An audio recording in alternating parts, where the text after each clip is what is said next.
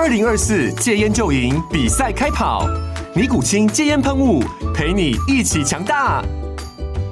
戒烟不容易，单靠意志力戒烟的人，时常无法克服戒断症状而失败。尼古清戒烟喷雾将是你的神队友，简单一喷，药品急速释放，立即缓解七大戒断症状，不限场合提高戒烟成功率。除了尼古清神队友，你还可以寻求专业医疗人员协助，一起迈向戒烟成功之路。尼古清戒烟喷雾，用科学方法戒烟，请咨询全台各大药局及戒烟门诊。本广告由尼古清戒烟喷雾、卫部药书字第零二七八三五号提供。嘉安嘉护股份有限公司，台北市中山区民生东路三段二号十楼，北市卫药广字第一一三零三零一九零号。尼古清戒烟喷雾，相伴每个新开始。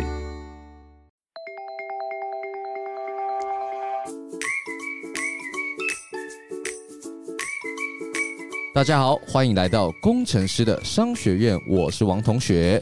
大家好，我是郭老师。今天呢，要谈一个很有趣的题目哦，叫做“最爱你的伤你最深”，最大的客户变成了你的竞争对手啦！哇，这不就是一个恋爱故事吗？没错，没错。那今天呢，就来谈谈这个惨痛的现象，以及一家很有名的台湾世界冠军公司哦。好有趣哦，很想听下去。没错，没错。那这间公司呢，就是做。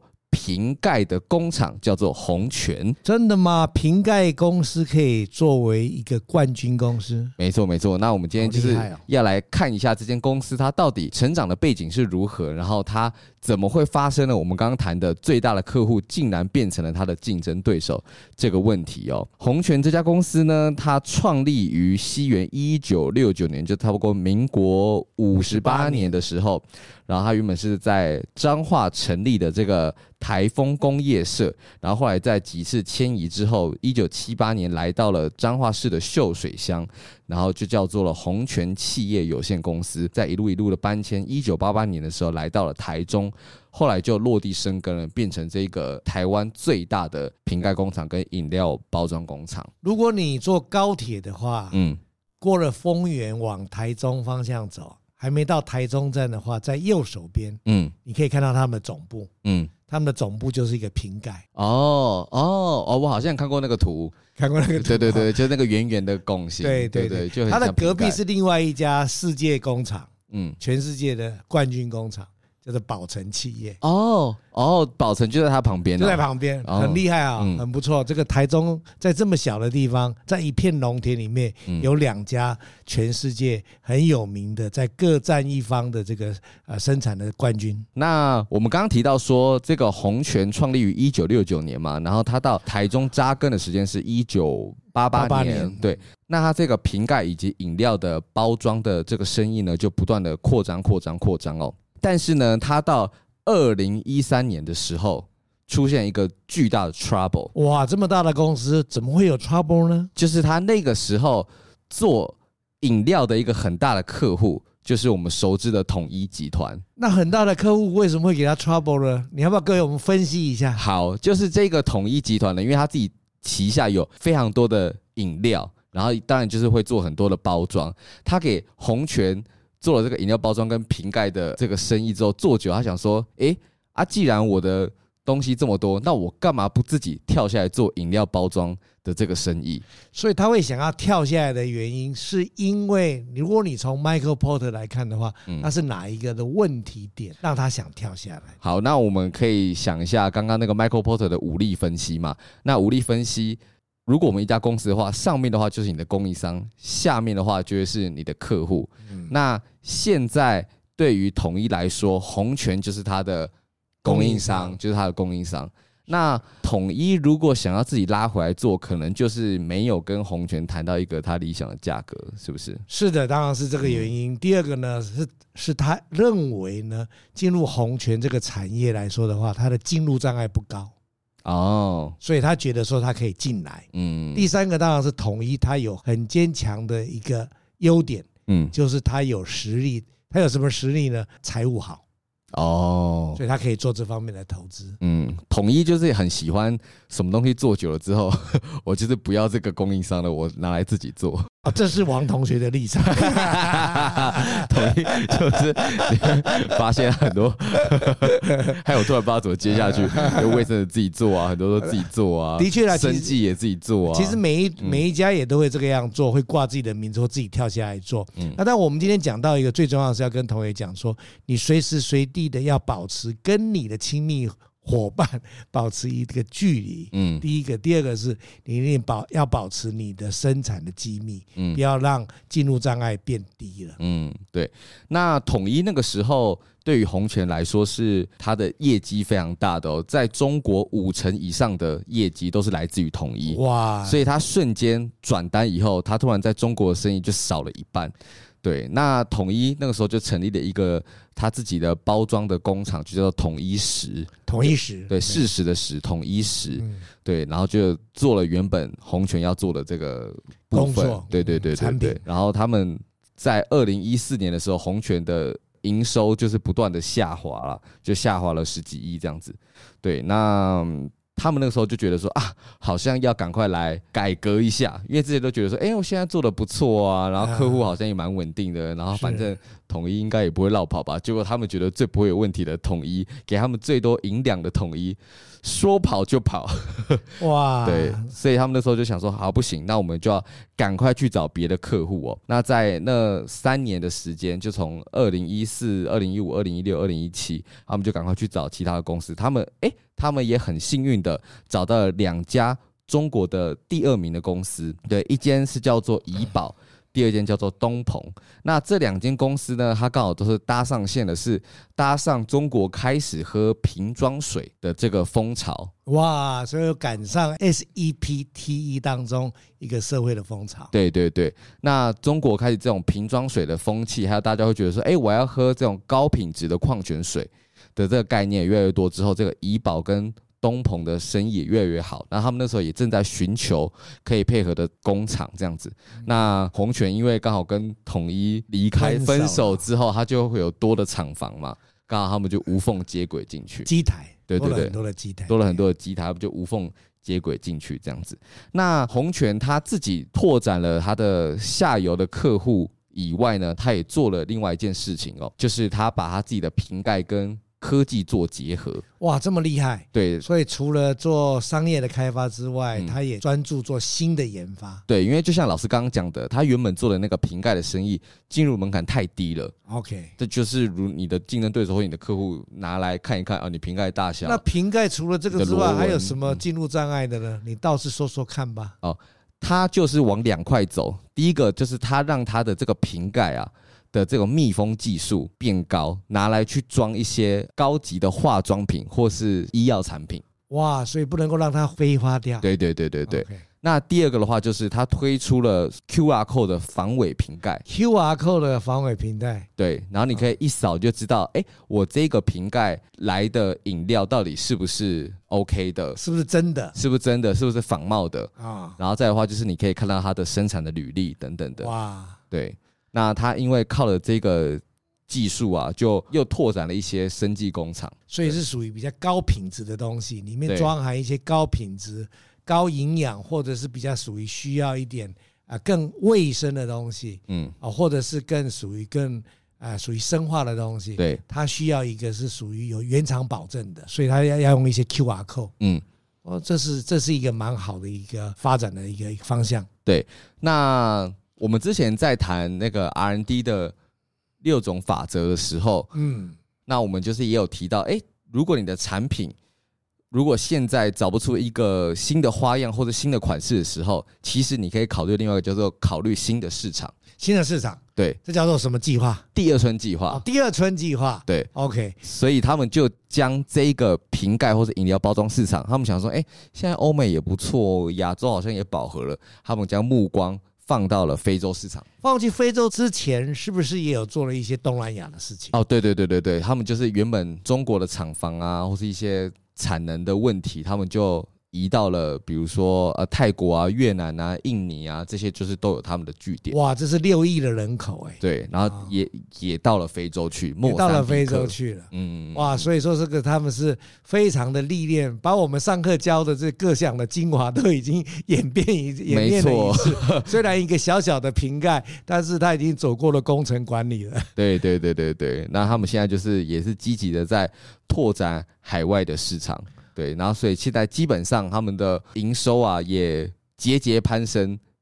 刚刚讲的二零一四年的时候是一百七十二亿，一百七十二亿，就是他们正要准备下滑的时候。对对对，就是上一次的高点，上一次的高点是一百七十二亿。对，现在我们来看看它二零二二年的全年的营收已经来到两百四十六亿。两百四十六亿，对，哇，所以他已经越过他的悲伤期了，嗯，然后现在在不断的一个一个一个一个一个高原高峰期了，没错没错，不断的往上啊。那红全的毛利率大概落在二十左右，二十左右。嗯，我看他最近这两三季好像都比二十还稍微好一点点的，哈，也是真的是蛮不错的。然后之前重创它的统一时的毛利率大概落在十三十四左右，十三十四左右，对。就是他大概统一时接手了大概七八哎十年左右了，OK，十年左右，对对对对。对，然后大概到现在是毛利率十四，所以还没有取代红泉的迹象。嗯，但我们也可以讲说，他有可能统一时他贱价卖给统一产，统一时哦也是统一公司，嗯啊，我不能够这样就就这样讲了，但是我说从这样子的判断是有可能。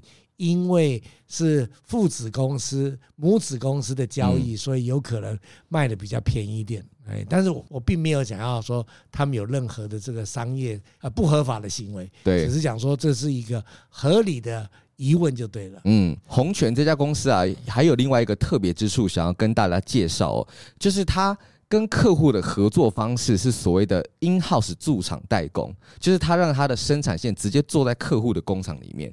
哇，那这个也是一个非常先进的做法。对，就是他大概从二零零三年开始，他就觉得说，哎，用这个模式的话，其实他可以去节省所谓的货运的成本，然后他的厂房自己也可以节省下来。对，也可以节省客人的库存。嗯，啊，那货运时间真的是省很多时间。嗯。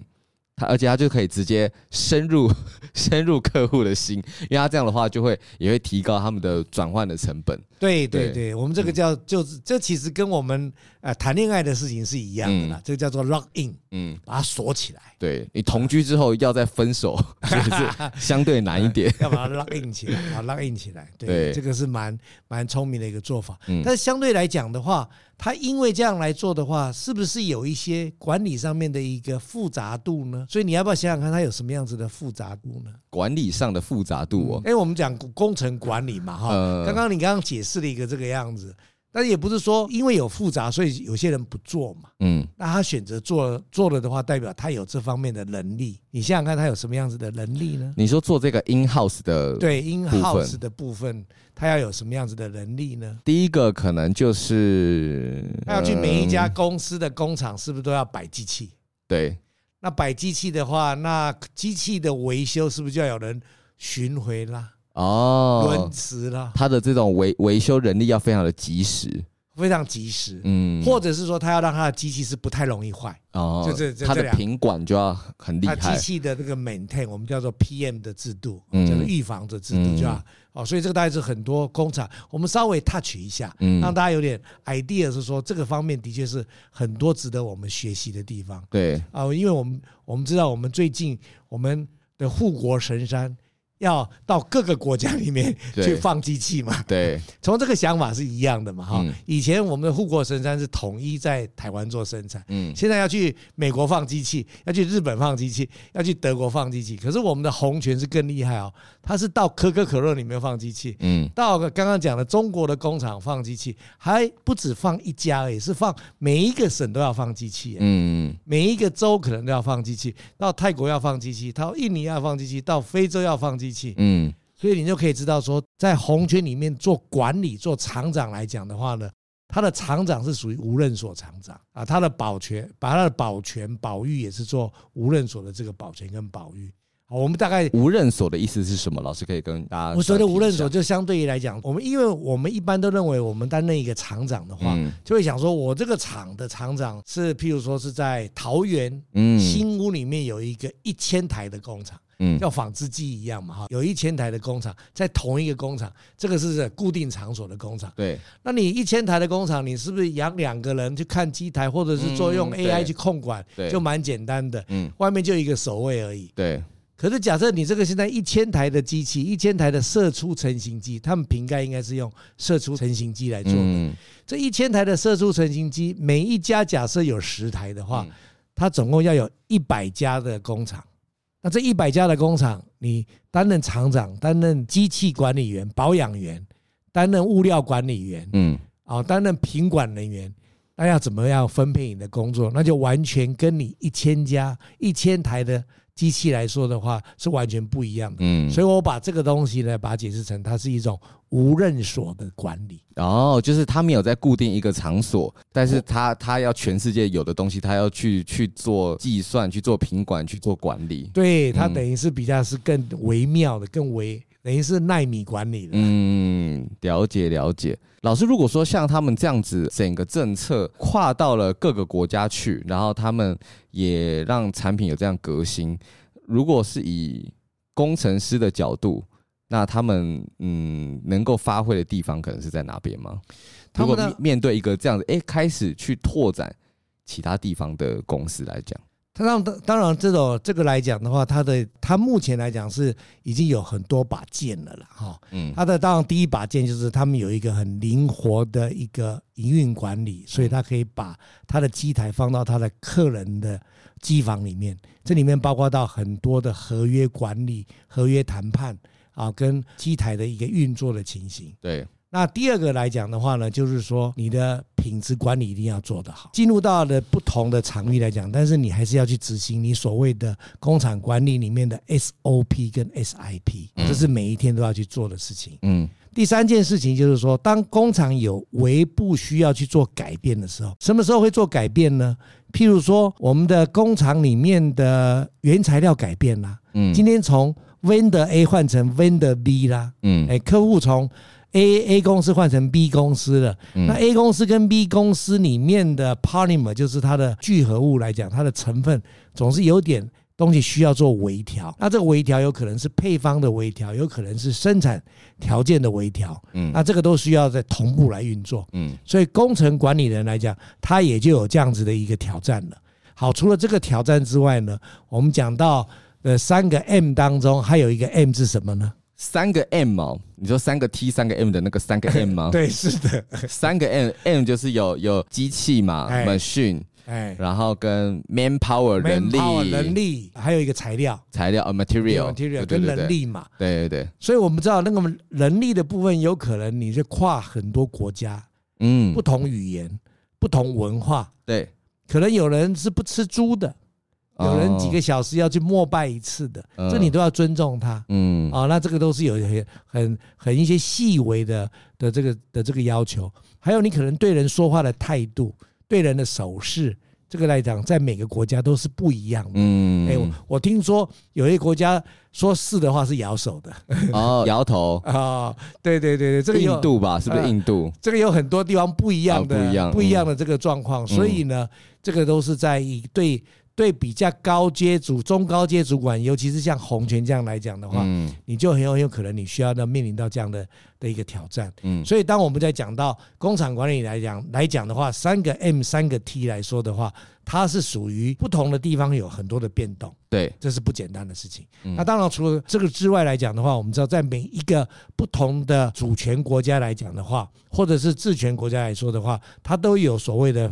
啊，税金、法务跟一些会计准则，嗯，那这来讲的话，你要跟会计师、跟律师来做一个搭配。哦，了解，就是他们现在如果他们要做到这种各个国家拓点的话，他们的会计师跟律师就会很重要。是的，嗯，我们这个我们这方面其实也听到了台湾很多现在食品业啊，或者是我们台湾的一些饮饮饮食业、餐饮业，想要到国外去从。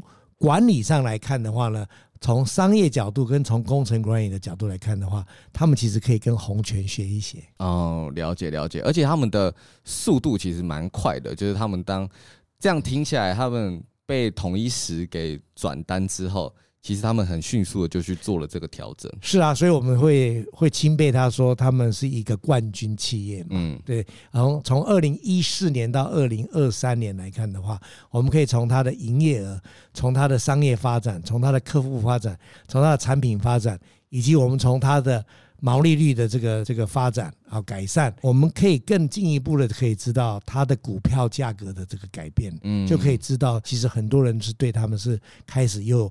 重新投以肯定的眼光。嗯，了解了解。好，那我们现在呢，要来进到另外一个部分，就是来看一下他所谓的财报哦。我们之前都会谈管理，可是我们会希望说，我们每一次在谈论这个新的公司的时候，稍微带到一点财报，不要谈太多，因为这种账面上的数字，大家有如果有时候用耳朵听会会混淆，或者会觉得模糊，会觉得枯燥。但是我们可以看一下他们一些财报的几个重要的指标，或是最近的变化。然后来让大家感受一下那个数字背后代表的意思哦。嗯，那我们可以看一下最近的这种财经新闻啊，对于红泉的描述是说，红泉年营收增加了十七趴，哇！但是它二零二三第一季的毛利率却低于预期，低于预期，就是大家会想说，哎，怎么年营收增加，毛利率却？变低或者或低于预期，那这代表什么意思呢？这到底是好还是不好？你年营收增加啊，不是不是很好吗？啊，毛利率低于预期，那我现在到底是要投资你还是不要投资你？对，大家可能就会看到这些形容词描述的时候，就会呃有一点疑惑。那想问一下老师，这两个数字分别代表着什么样的意义呢？好，我们当然讲到连营收增加一定是好事情嘛。对，低于预期一定是坏事情。对，毛利率低于预期一定是坏事情嘛。那那我们在谈到这个是好事情跟坏事情的时候，我们当然就一定从 Michael Porter 的角度来看，他一定要跟另外两个数目字去做一个比较。是，第一个是它的同业，第二个是它总体市场的成长率。嗯，啊，如果是它的营收的成长率大于同业，而它的营收的成长率也大于市场的成长率，我们的我们就说它是表现是非常好的。嗯。如果它营收是成长的，但是它小于同业，也小于我们的市场的成长率，那虽然它有成长，我们还是说它是不好的。了解哦，所以这个一定要做一个比较。我们今天讲说，今天我们就知道说，不能只看它呃成长的就是好，嗯，呃，成长还是看它是不是有比别人好一点，嗯，要要经过一个比较。了解，毛利率低的话呢，也不一定是非常不好哦。我们要去看一下，是不是因为外部的环境，是不是可能大家都低于预期？大家都低于预期是为什么呢？是有很有可能因为货运的问题，嗯，是因为油价的问题，是因为呃这个所有的产品都所有的 polymer 石化产品原料都上涨了，价格上涨了，嗯，比原来预期上涨的多了。那也有可能是因为汇率的问题。啊，汇率的问题，所以我们要来看看这总体的因素下来之后，虽然它低于预期，但是它有没有没有比同业更低于预期？嗯，所以这也是要做一个比较。了解。那这些来讲的话呢，假设我们经过这样的比较之后，我们就会说，它仍然维持它具有的竞争能力。或者是它已经丧失它的竞争能力，嗯，这个我们才能够做一个结论。了解了解，那这个部分它的同业，大家可以就去看看。哎，其实饮料包装公司还有哪一些啊？这个就留给大家作为一个其他的课后作业，因为我们今天在谈论的话，哎，会不会太多？你可以查一查现在统一时如何啊，其他的饮料包装公司还有如何啊，这样子。所以我们今天的重点是在于，希望大家能够要去多做比较。嗯，没错，才能够知道，因为工程师通常都是啊，勇于让自己学习。嗯，但是你一定要去比较，有时候赢人家一分，你就拿到全部了。你可以稍微去看一下，哎，那为什么鸿泉它的毛利率会变低哦？这样子去看一下，说，哎，呃，如果以以我现在初步去想，它的毛利率可能变低，第一个可能是哦，它可能跟它的它的供应商没有谈到好价格，所以它的那个毛利率的竞争没有拉开来。然后第二个的话，可能是最近我们在讲说那个电费变贵嘛，原物料变贵，在通膨，全世界都是这个样子。对，对我有看到一个新闻，他是在讲说，就是现在中国产能跟中国厂房有在做一些有一些变动，然后他可能既有的条件，对对对，既有条件可能在中国那边的工厂其实是总体都会受到影响的。OK。对，那这有可能是他单方面，他可能受到这样的影响，嗯、所以呢，这要就要看看说他是不是他的毛利率会比别人差了。嗯。但是我我大致上的比较上还看来讲的话，当然各位同学可以再去做一点比较深入的研究跟分析，嗯，啊，但是目前看起来的话，它的毛利率还是非常的健康的。嗯嗯，了解。老师，你会觉得说红泉这家公司它未来的话，可能要专注在哪个部分，或是它可能会面临到什么风险，或是它如果往哪边走会觉得不错呢？我每一家公司其实都是会有它的未来的挑战。跟风险嘛，嗯，那我认为他他未来还是会碰到像统一这么这么无情的对象，嗯，啊，这个一定都会有的，所以他就是要不断的去找他的客户，就对，不断要去找他的客户，对他他他的他的第一大客户的占比不能太高，还有还要他建立他的 R&D 的复杂度。跟困难度持续的去往更复杂的地方去运作，嗯，就做各式各样不同的品牌。是的，嗯，那当然，另外一点的话呢，就是啊，另外一个挑战，我想对他这种公司来说的话，也是一个非常大的一个挑战，就是以后有关于。ESG 的规范，对，因为他们这种设在各个国家厂，对，它都是不一样的地方。对，欧盟有欧盟的规则，亚洲有亚洲的，中国当然又会有自己的一套系统，这样子。对对，那另外一个当然是，我想他们应该是面临一个很大的、很大的一个管理上面的挑战，就是人才的取得。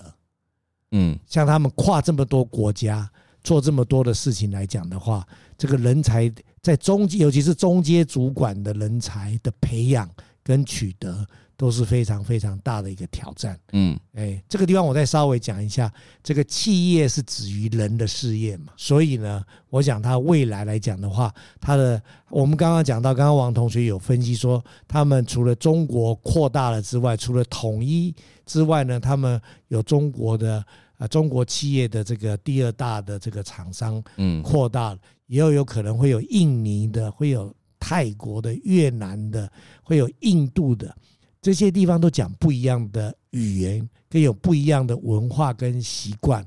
然后之后它还有还有非洲啊，这个来讲的话呢，哎，都是很好的机会，因为他们所做的行业其实是跟 GDP 相关的，嗯，因为水嘛，哈，那是属于属于从一个比较啊，基本上像其实。我们小时候曾经喝过自来水嘛？对，或者是泉水，对啊。但是现在大家都是往瓶盖水，对，或者是更高一等级里面的矿泉水，嗯啊。现在一罐矿泉水都可以卖很贵。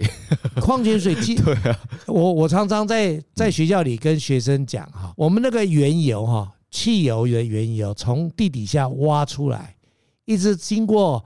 各种的提炼，大家有到高雄有看到那个炼油厂吗？对，灯火通明那么高的一个炼油厂，嗯，层层关卡了之后，到达了中油的那个加油枪，加到你的车子里，嗯，大家知道那一公升多少钱吗？一公升三十五块哦，大家是不是觉得已经很贵了？对，那你们去买那个矿泉水，一公升多少钱吗？一公升八十块钱，哇！哦，大家可以知道，因为化工产业的这个这个嘉惠大家，所以这个那所以说来讲的话，鸿泉的一个瓶盖针对那个八十块来讲，它就很有价值嘛。嗯，它的防伪，所以我是觉得它的挑战就是要让它的这个不论是防伪也好，或者密闭性好，好密闭性，尤其是这种有气体的这种。更需要有秘密闭性的一个瓶盖，防变形或者防撞击。对对对，而且要好扭开，嗯，好扭开。有类似这些来讲的话，我认为呢，他要继续的多做他的产品多样化，而在做这个产品的多样化过程当中来讲的话，一定要把他的这个生产机密、R&D 的机密、配方的机密呢，一定要把它放在工厂里，这样子的话才能够比较走久远一点。这大概是我想象得到的地方。哦，了解了解。如果说我今天是一个工学院的学生，那如果我想要进到红泉这家公司，老师您觉得说我应该可以多去学习它的什么样的部分，或是我可以发挥它所长在这间公司的哪些地方？如果以我非常直觉的感觉，对这一家公司里面的所谓的工程的的密度是比较不高的。嗯，我不是说它研发不够那个，但是以它的密度来讲的话是比较不高的啊。所谓的比较不高是跟台积电比起来的，嗯啊，或者是跟啊其他更复杂的这种化工产业比较起来的，因为它是属于高分子加工产业嘛。虽然这当中也有很多原材料跟高分子加工的这个条件设定的这个方式是有所不一样的，嗯，所以。我认为呢，它这方面的 R&D 研发的人员来说的话，在公司里面所占的地位是很好，但是他所需要的人才是不多的。反而是你可能需要去做，你的个性是很活泼的，你愿意，譬如说，你假设你是常设在曼谷，你可能可以礼拜一是在越南，礼拜二是在曼谷，礼拜三是到了这个马来西亚，礼拜四到新加坡，礼拜五到了印尼，礼拜六、礼拜天再回曼谷。你如果喜欢这种旅，你可能第一次听到我这样讲，觉得蛮兴奋的啦。嗯，但是每个礼拜都叫你叫你这样飞的时候，你就要试试着考虑一下，你适不适合，你喜欢不喜欢这样子的生活。其实类似这种。一到五需要 rotate 不同城市来说的话，在很多国家都需要的，比如说中国也好，美国也好，都是非常需要这方面的工程。各州各省这样飞。对对对，他们都习惯是顺时针飞或者逆时针飞。嗯。好，那礼拜六、礼拜天，呃，回到回到回到自己常住的家。嗯。常住的家。如果假设你是这个类型的人来讲的话，我觉得红泉公司是一个非常好的一个发展的地方。嗯。搭上这个拓展的时运。对对对，你有一些这个工程师的这个这个背景了，这个之后你可以去往研发工程师、品管工程师啊、机械保养工程师之后呢，再往上面去走，去走到一个无任所厂长，或者是无任所的跟不同的主要的公司，你们去开发产品，就做一个小 PM，之后变成做中 PM，然后就做大 PM。对，哎，我我觉得这个来讲的话，其实如果你是属于在工学院里面来讲的话，你是。啊，非常活跃的，但是又不是拿书卷奖的。当然拿书卷奖的也欢迎啦。对对对。那我是觉得这个是一个非常好的一个发挥的领地领域。而且他们现在也是积极在拓展客户。如果你是很喜欢跟人玩闹的，而且在不同州啊。对对对。哦，这个我是觉得是一个非常好的。嗯。那这种产业，我刚刚讲这跟 GDP 相关嘛，所以这跟 GDP 相关的话，跟一些人口多的地方是非常好的地方，嗯，非常好发展的地方。从啊，基本上来讲，从我们的 SEP SEPT 的角度来看的话，它的 market scope 来说的话，还是持续的在扩大的。嗯，了解了解。而且这种公司，因为它的所生产的东西部件非常的小，所以你其实可以接受到很多不一样的 case。对，就是你可能可以有有有的做饮料，然后有的可能做生技产品包装，有的可能做化妆品，有的做什么什么的。对，机能性的饮料哈，对对对，矿泉水这些都很多很很有趣的事情。啊，像还有像之前那个啊，有一阵子是那个很有名瓶盖是做不脱落的，嗯，扭开来不脱落，那个也是红泉的专利，这样。哇，就是不不会到处在找瓶盖，或瓶盖掉在地上你要去捡。对，然后还有像那个基金啊。我们那种铝制的撕开来的，OK，对对，那种那种也是鸿泉他们做不同包材的。对，所以说我刚刚讲说他们的工程密度不高，但是并不代表他们不需要做研发，嗯，还是很多多样性的研发。可能只是他们在更多的是在客户的开发上吧。客户的开发，我是觉得以后也都是大者恒大，只是说他们会有一个地区性的大客户。譬如说，我们讲它的全世界的大客户就是可口可乐嘛，嗯，然后就是卖水的，这个是这叫全球性的大客户，嗯，那你要跟着他到各州去做，嗯。第二个是每一个国家一定有它的所谓的最大客户，嗯，啊，这个最大客户就好像统一以前在中国很大，可是在中国也出现中国的公司了嘛，嗯，啊，这一定会有出现的，所以它一定会有一个全球性的客户。以及各个国家里面的第一大、第二大客户，嗯，这是可以预见得到的。了解，了解。好，我们今天谈红泉也差不多了。是的，我们从洪泉这一家这个爱情故事里面开始来谈。那我们也尝试着从 Michael Porter 的角度 SEPT 的角度，从研发的这个角度，第二春的角度，对。啊，然后也谈到了工程师的角色，嗯，也希望大家能够对我们的课程越来越有兴趣。没错，没错，哎，大家也可以去想一下临时啦，王同学给大家就出的考题，就是想一下红泉公司的它的替代品可能会有哪一些？哦，对对，这个也是他们在中国发展的过程当中去碰到了一个小难关，这样子了。